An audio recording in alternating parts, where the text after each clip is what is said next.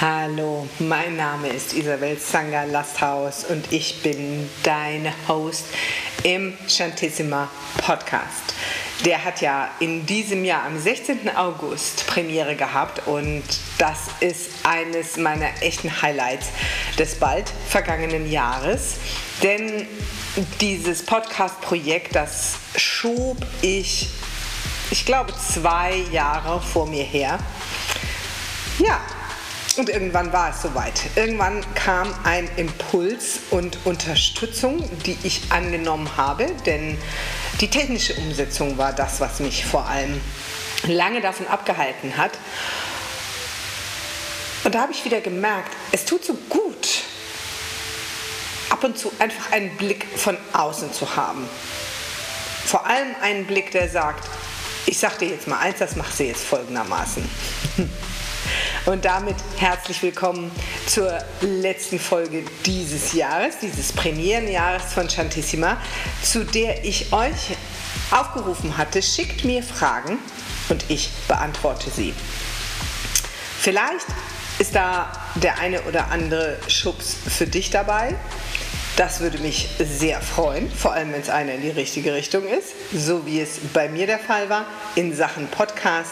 Und ich freue mich auf diese letzte Folge des Jahres 2021. Viel Spaß! Und die erste Frage, die mir gestellt wurde und die ich mir auch sofort aufgeschrieben habe, um sie zu beantworten, war, ich kann so schlecht um Hilfe bitten. Das fällt mir wahnsinnig schwer und dazu fällt mir eine Menge ein. Ein weit verbreitetes Thema und ein sehr vielschichtiges Thema.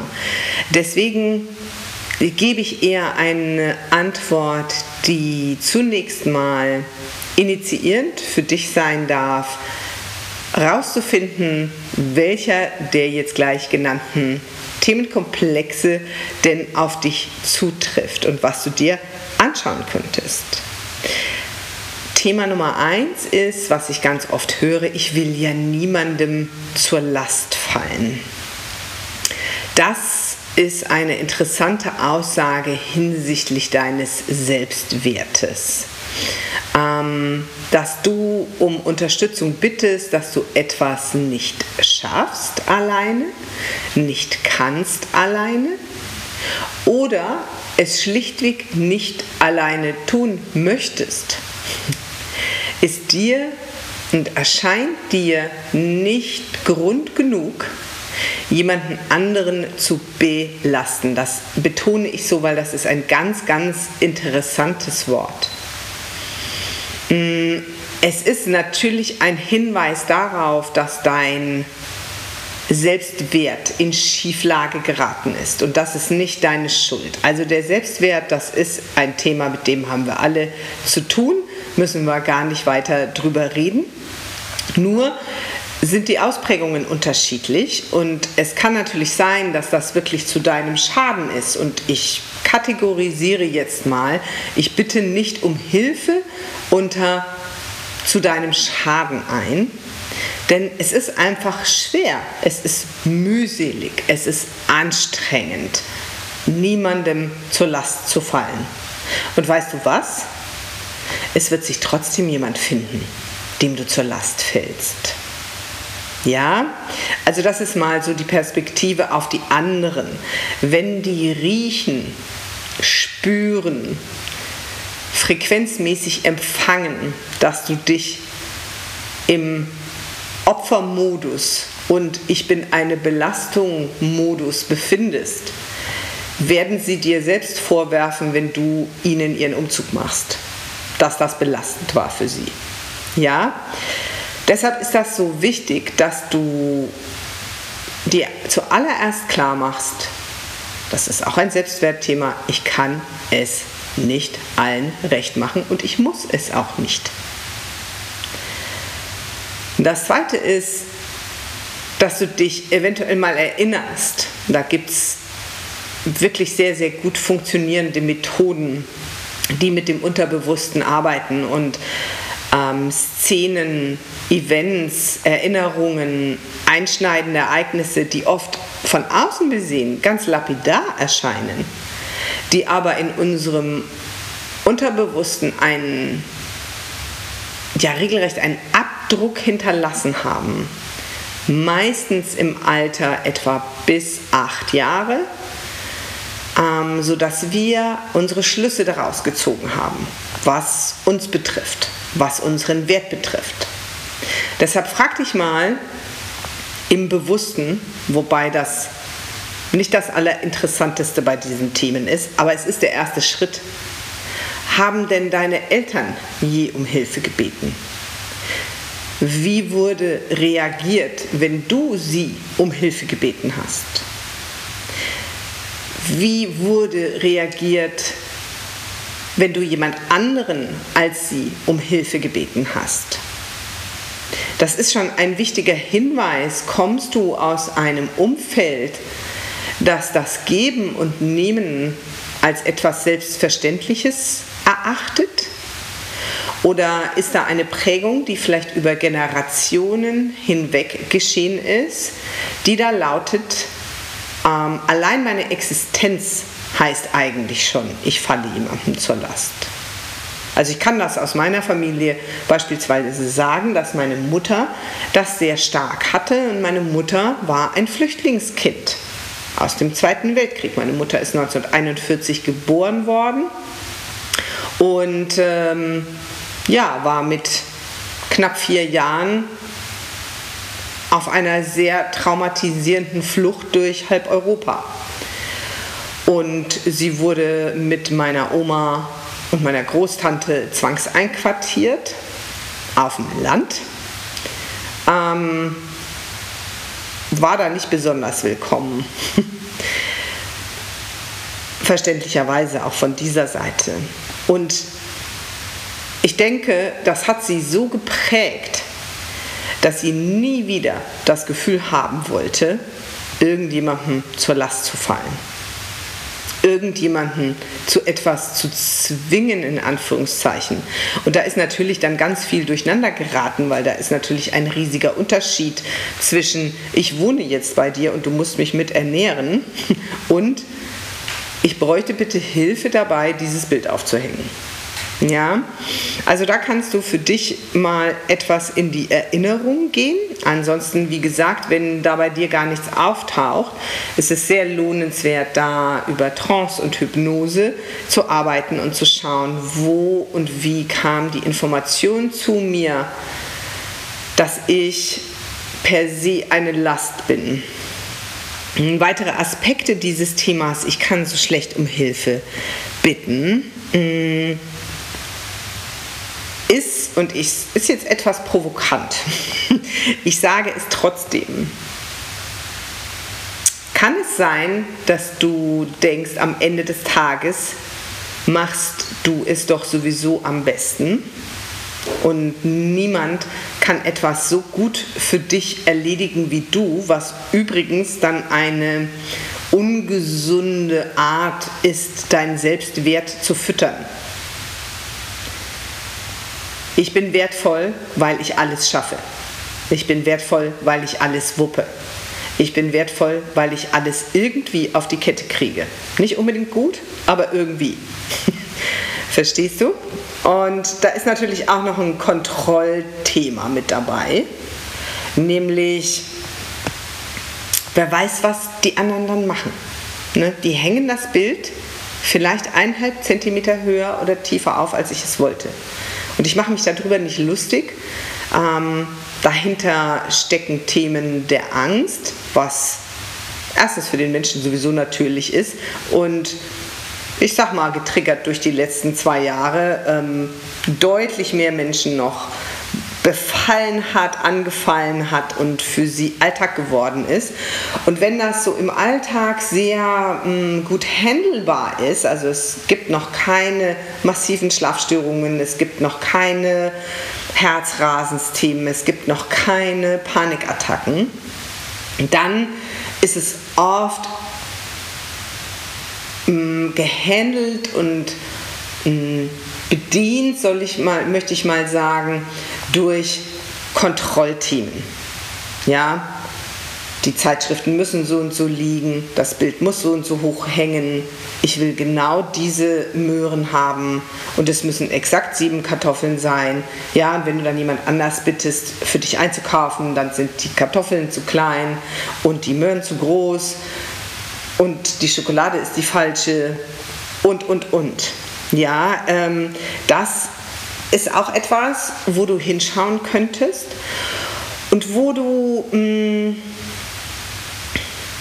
wirklich über Atemübungen, Yoga Nidra, mm, Yin Yoga, Restorative Yoga, sehr gut auch ähm, Kundalini Yoga arbeiten kannst, dich so zu entspannen, dass du dein Bedürfnis nach Kontrolle, das ein ganz natürliches und gesundes ist, ähm, anders kanalisieren kannst und beispielsweise in der Lage bist, anderen mehr Vertrauen zu schenken. Ein großer Tipp generell, generell, zum Thema, es fällt mir so schwer, Hilfe anzunehmen, ist eine regelmäßige Dankbarkeitspraxis zu etablieren. Einfach weil dich das aufmacht dafür zu sehen, wie beschenkt du bist. Und natürlich dann einfach mal den Schritt zu wagen. Ja, ähm, aber bitte nicht, dass andere Gedanken lesen können sollten, sondern dass du freundlich und klar und mit Überlegung vorher formulierst, welche Art von Hilfe du brauchst und dir wünschst und dir auch überlegst, wen du darum bittest.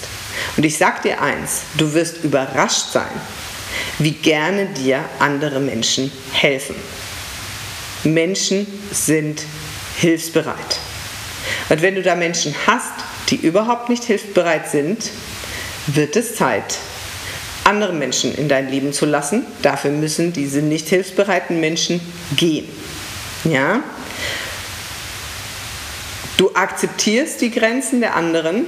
Hilfsbereite Menschen heißt nicht, dass die nur drauf lauern, dass du ihnen Aufträge erteilst oder sie darum bittest, etwas zu machen, sondern hilfsbereite Menschen kommunizieren auch ganz offen und sagen, oh, okay, wenn das nicht super dringlich ist, kann ich dir kommende Woche am Mittwoch sehr gerne am Nachmittag helfen. Diese Woche geht es nicht. Punkt. Und das akzeptierst du dann bitte genauso. Ja, also es geht bei dem Thema sehr darum, auch diese versteckte emotionale Sprengkraft herauszunehmen. Übrigens, überleg du dir mal, wie du um Hilfe gebeten werden wolltest. Ähm, und mach nicht so ein kleines, enges Vokabular, das stattfinden muss, damit du anderen hilfst.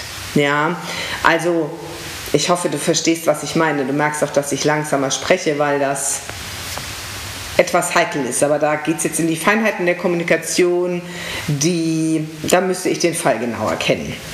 Ja, die jetzt im Podcast nicht so super darstellbar sind, denn es gibt ja noch weitere Fragen. Ich muss mir ein bisschen eins grinsen, aber ich weiß, dass es nicht lustig ist. Mir graut vor Weihnachten immer gibt es diese doofen Kommentare meiner Mutter dann Streit mit meinen Geschwistern. Wie soll ich Weihnachten auch dieses Jahr überstehen. Zunächst einmal, das tut mir sehr leid, dass du dem so entgegenblickst. Und wenn ich jetzt sage, das allererste, was du machst, ist mal aufzuhören zu manifestieren, dass das auch dieses Jahr so läuft, dann sagst du vielleicht schon Danke fürs Gespräch, jetzt bin ich auch noch selber schuld oder wie. Das meine ich damit aber nicht. Ich schaue mal, dass ich das aufdrösele.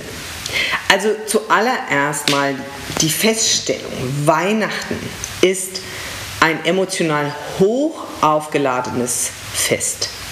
Die Erwartungen sind riesig. Wir alle haben regelrechte Imprints in unserem Geist und vor unserem inneren Auge, geprägt durch jahrzehntelangen Konsum entsprechender Werbejingles und Werbebilder, wie Weihnachten idealerweise auszusehen hat. Dass das bei den wenigsten Menschen so ist, ist hoffentlich klar. Falls es dir nicht klar ist, es ist so, beruhig dich mal zuallererst. Deine Familie ist nicht die dysfunktionalste unter allen. Ja? Zweite Frage dazu ist, wenn du dich gequält fühlst und ich meine ätzende Kommentare, herablassende Kommentare, triggernde Kommentare abzulassen, ist ätzend. Wenn du so ein ätzendes Umfeld da hast, wie um Himmels willen kommst du darauf, dass du Weihnachten für Weihnachten deine Feiertage in diesem Kreise verbringen musst. Denn vergiss mal nicht, du bist getriggert, die anderen aber auch. Für die ist das ein genauso emotionalisiertes Fest wie für dich. Der wunderbare Eckhart Tolle spricht ja beim der emotionalen Seite unseres Egos vom sogenannten Schmerzkörper, ein wundervoller Begriff.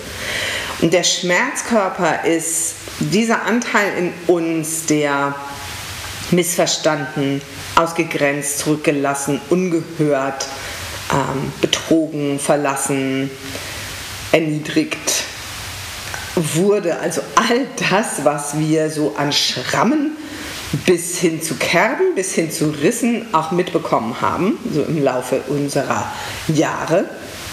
Und diese Schmerzkörper ernähren sich von der Energie anderer Schmerzkörper. Das heißt, du kannst das manchmal im Supermarkt beobachten. Eine rammt der anderen den Einkaufswagen in die Haxen, in die Fersen für alle außerhalb Bayerns. Und dann geht's los. Ja, hören Sie mal, wie können Sie denn? Und so weiter und so fort. Und die sagt, ja, was stehen Sie denn da so doof rum? Und dann kannst du daneben einfach mal stehen bleiben und dir eine Tüte Linden, fettarme Linsenchips gönnen und zugucken, wie zwei Schmerzkörper ein Festmahl bereiten.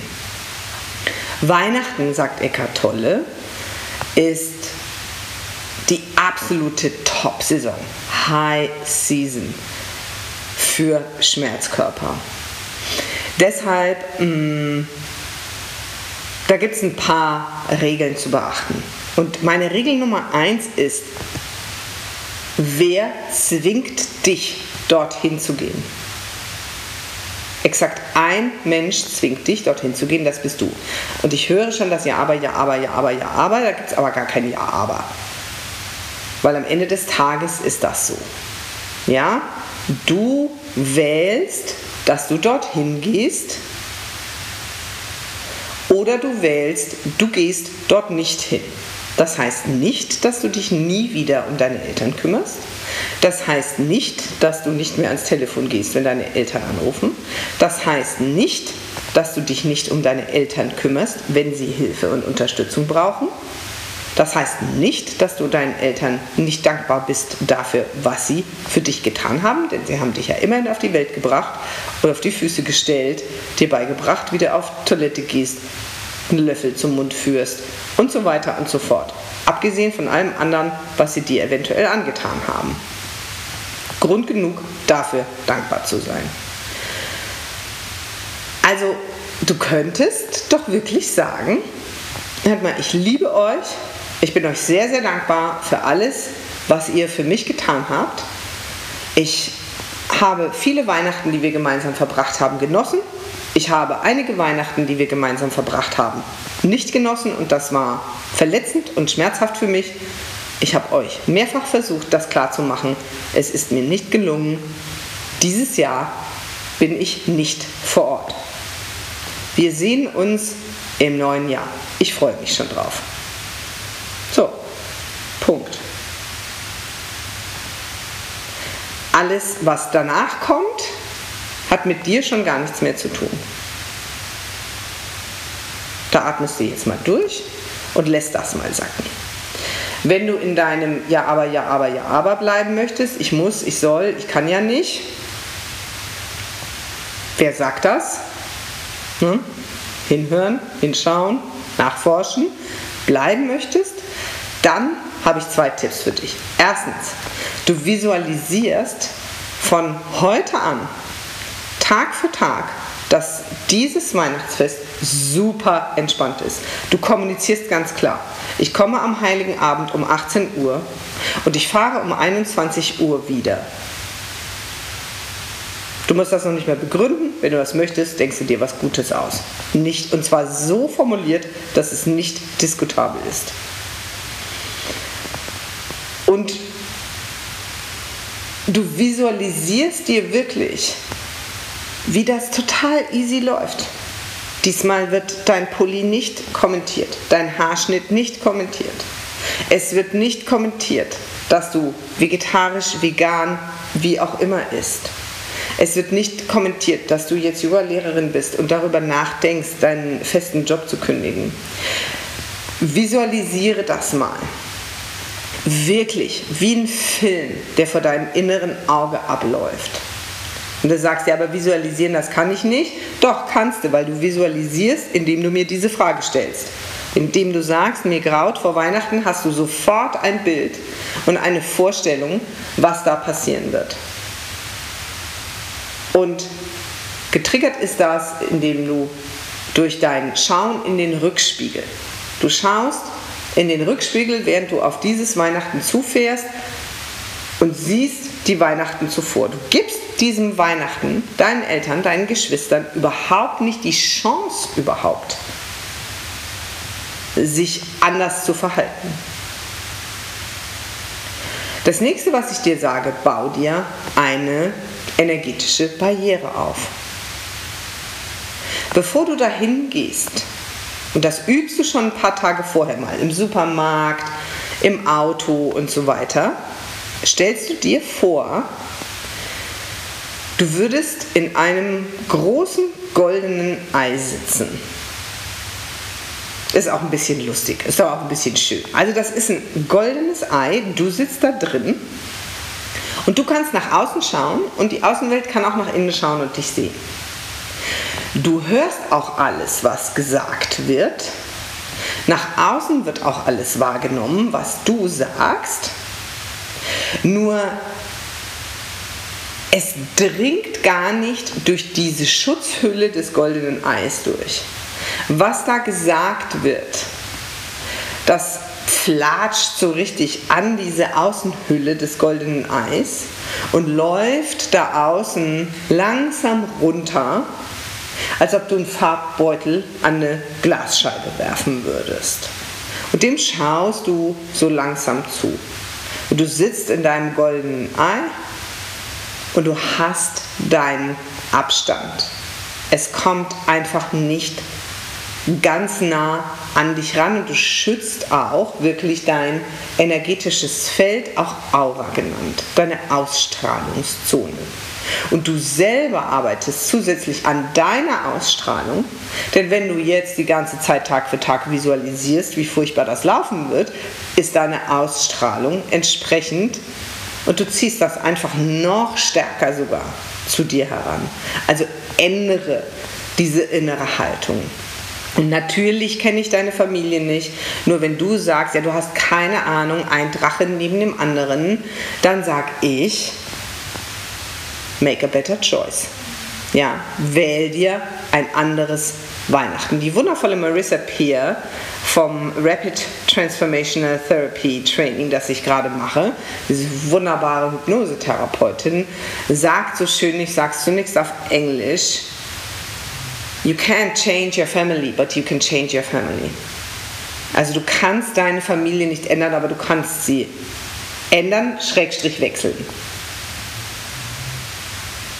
Such dir eine Familie, die dich respektiert,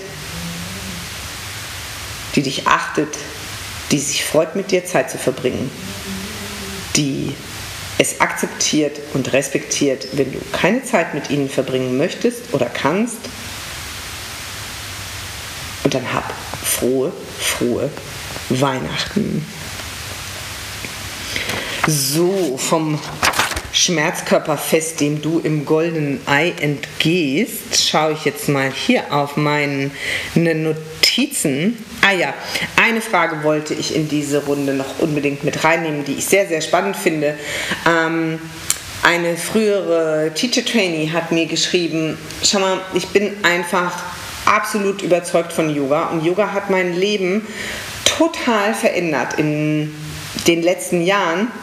Nur ich habe so das Gefühl, seit ein, zwei Jahren hat das eine gewisse Grenze des Transformativen für mich erreicht. Nur mm, ich merke auch, ich sehe auch, dass so viele jetzt ins Coaching, ins Mentoring gehen. Ich zögere noch, weil ich einfach mir wünsche, dass meine Themen mit Yoga zu lösen, brauche ich denn unbedingt ein Coaching, eine Therapie, ein Mentoring, eine Begleitung? Das finde ich eine super Frage, denn die hat äh, mich auch lange beschäftigt und deswegen habe ich mich auch intensiver mit dieser Frage auseinandergesetzt. Ganz, ganz wichtig dabei ist, nicht zu vergessen, dass Yoga erst seit Jahrzehnten, wir sprechen wirklich von Jahrzehnten in Deutschland, etwa seit 70 Jahren, in der westlichen Welt vorneweg USA vielleicht seit, naja, 80, 90 Jahren in dem Stile unterrichtet wird, wie wir es heute kennengelernt haben. Heißt, Fokus ist auf körperlichen Übungen, der Hauptfokus. Ähm, unterrichtet wird durch einen Lehrer, eine Lehrerin, die das in ganz, ganz großen Teilen nicht mal hauptberuflich macht. Das heißt jetzt nicht, wer nicht hauptberuflich Yogalehrer, Yogalehrerin ist, macht das nicht gut. Bitte nochmal kurz schütteln, wenn du dich gerade getriggert gefühlt hast. Das habe ich nicht gesagt. Was ich sage und meine ist, mh, mm, dass es einfach da noch viele, viele andere Dinge im Leben gibt als die Schülerinnen und Schüler. ähm, was ist das moderne Yoga noch? Genau das einmal die Woche, zweimal die Woche geübt wird. Wenn es schon sehr intensiv ist, sind es dreimal die Woche in Kontakt mit einem Lehrer, einer Lehrerin. Wenn es sehr intensiv wird, geht es auf ein oder zwei Retreats im Jahr. Wenn es super intensiv wird, mach so eine Ausbildung. Und das war es dann ziemlich schon. Der ich sage jetzt mal Coaching-Aspekt, der therapeutische Aspekt, der life-changing Aspekt von Yoga, so dass es an dein Unterbewusstes geht, an deine tiefen Glaubenssätze, an dein Nervensystem, in deine Prägungen, in deine Traumata auch, wird quasi in der westlichen Welt nicht unterrichtet. So wurde es aber jahrhundertelang unterrichtet, nämlich in einer 1 zu 1 Situation. Ein Lehrer, Schrägstrich Lehrerin, ein Schüler, Schrägstrich Schülerin. In einem 1 zu 1 Setting, Tag für Tag für Tag. Die haben meistens auch zusammen gelebt, also nicht in einem Raum, aber ganz nah beieinander, haben Stunden um Stunden am Tag miteinander verbracht der Schüler, die Schülerin haben den Lehrer, die Lehrerin komplett versorgt mit Essen, mit Waschen, mit Wasser holen, mit solchen Sachen. Ähm, das ging wirklich, wirklich über viele Jahre. Etwas, was wir in unserer modernen westlichen Yoga-Welt, und ich will sie deswegen nicht gering schätzen, nur um den Unterschied mal klar machen, nicht kennen. Das nächste ist, dass wirklich wie im Ashtanga Marga, im achtstufigen Yoga-Pfad vorgesehen, zunächst mal mit den Yamas und den Niyamas begonnen wurde. Also wie verhältst du dich denn der Welt gegenüber und dann wie verhältst du dich dir selber gegenüber und dann ging es überhaupt erstmal los mit Asana. Das heißt, da fand eine Persönlichkeitsschulung und Überprüfung statt, bevor es überhaupt in die Körperübungen ging. Und die waren dazu da, das Nervensystem und die Physis kräftig genug zu machen, damit lange genug Pranayama, die Atemübungen gemacht werden können. Die wurden dementsprechend lang und intensiv geübt, um diese Schwelle zwischen Tun und Sein, zwischen Individualität und Universität, Universität Allgemeinheit. Ich lasse es jetzt, irgendwie kriege ich es gerade nicht raus, habe aber kein Glühwein getrunken gerade, ich sag's dir. Zu überwinden, so vom Einzelnen zum großen Ganzen hin zur Meditation, wo du nicht nur diese Verbindung zwischen einem Objekt und einem Subjekt hast, sondern sich die Objekt-Subjekt-Grenzen auflösen und du die Alleinheit wirklich schauen kannst diesen Weg des Yoga, begleitet von den wichtigsten Schriften, beispielsweise den Sutras, beispielsweise der Bhagavad Gita, die hochpsychologische und hochspirituelle Bücher sind, mm, also ich kenne es nicht. Ich bemühe mich im Rahmen unserer Modernität und auch unseren modernen Ansprüchen entsprechend viel zu vermitteln in meinem Yoga-Unterricht. Nur ich habe ganz deutlich gesehen, das stößt in dieser Form an Grenzen. Also meine Antwort ist nicht, Yoga stößt an seine Grenzen, sondern die Art und Weise, wie wir Yoga vermitteln, stößt an seine Grenzen. Und da liebe ich diese Idee von einer intensiven 1 zu 1 Begleitung auch unserer modernen Welt angepasst, mache ich das über Wochen oder Monate, nicht über Jahre. Aber immerhin, ja, das erklärt auch, und da schiebe ich noch eine andere Frage mit rein, warum denn die Mentorings und Coachings bei mir so teuer seien im Vergleich zum Yoga. Ja, weil da ein völlig anderes Commitment auch nochmal herrscht. Wenn du mit mir in einem monatelangen Mentoring arbeitest, bin ich quasi jeden Tag für dich da. Also auf einen bestimmten Kommunikationsweg. Aber stell dir das mal vor, ja, auch was das für mich heißt. Also da nehme ich nicht zehn Leute gleichzeitig oder zwölf oder 15 oder 30. Das sind derzeit zwei oder drei, wo ich sage, okay, die begleite ich jetzt zwei, drei Monate und dann rechne ja, ich meine, das ist ja vollkommen klar. Ich kann natürlich, und das wird auch kommen, ich möchte einfach ein breites Portfolio aufweisen, auch den Möglichkeiten oder ich sag mal eher der Bereitschaft zur Investition für jeden und jede. Ich kann natürlich auch sagen, ja, ich biete ein Programm für 99 Euro an und mein Ziel ist es, dass ich das 100.000 Mal verkaufe. Ne? Ich meine, das finde ich dann interessant, dass da niemand sagt, ja, also das ganze Geld, was da gemacht wird. Ja, aber das ist eben der Unterschied. Das ist auch meine, ja, mein klarer Impuls, dass das mein absolutes Diamantstück und Sahnestück ist, eins zu eins intensiv, fokussiert, energetisch verbunden zu arbeiten, wirklich genährt aus dieser alten Idee des Yoga, dass man ein Stück des Weges echt miteinander teilt. Und das ist sehr kostbar. Von daher, mh, mm, ob du Coaching, Therapie, Mentoring brauchst, willst, machen solltest, das kann ich jetzt aus dieser Frage nicht ersehen. Dafür müsste ich natürlich viel mehr Informationen haben. Aber das ist für mich wirklich ein ganz wichtiger Aspekt, dass es nicht darum geht, beispielsweise auch bei mir in meinem Tun, ach Yoga, das interessiert mich jetzt alles nicht mehr. Das ist und bleibt meine Basis, das ist der feste Grund, auf dem ich stehe. Nur es hat in der heute angewandten Form seine Grenzen.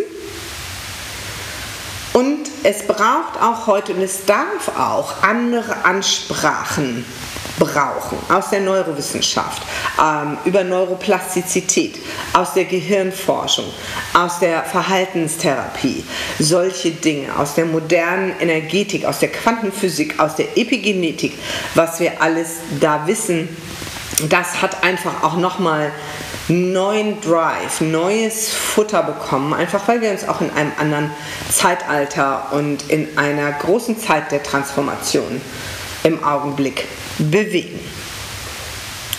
Dabei will ich es jetzt erstmal belassen, damit diese Podcast-Folge nicht zu lang wird.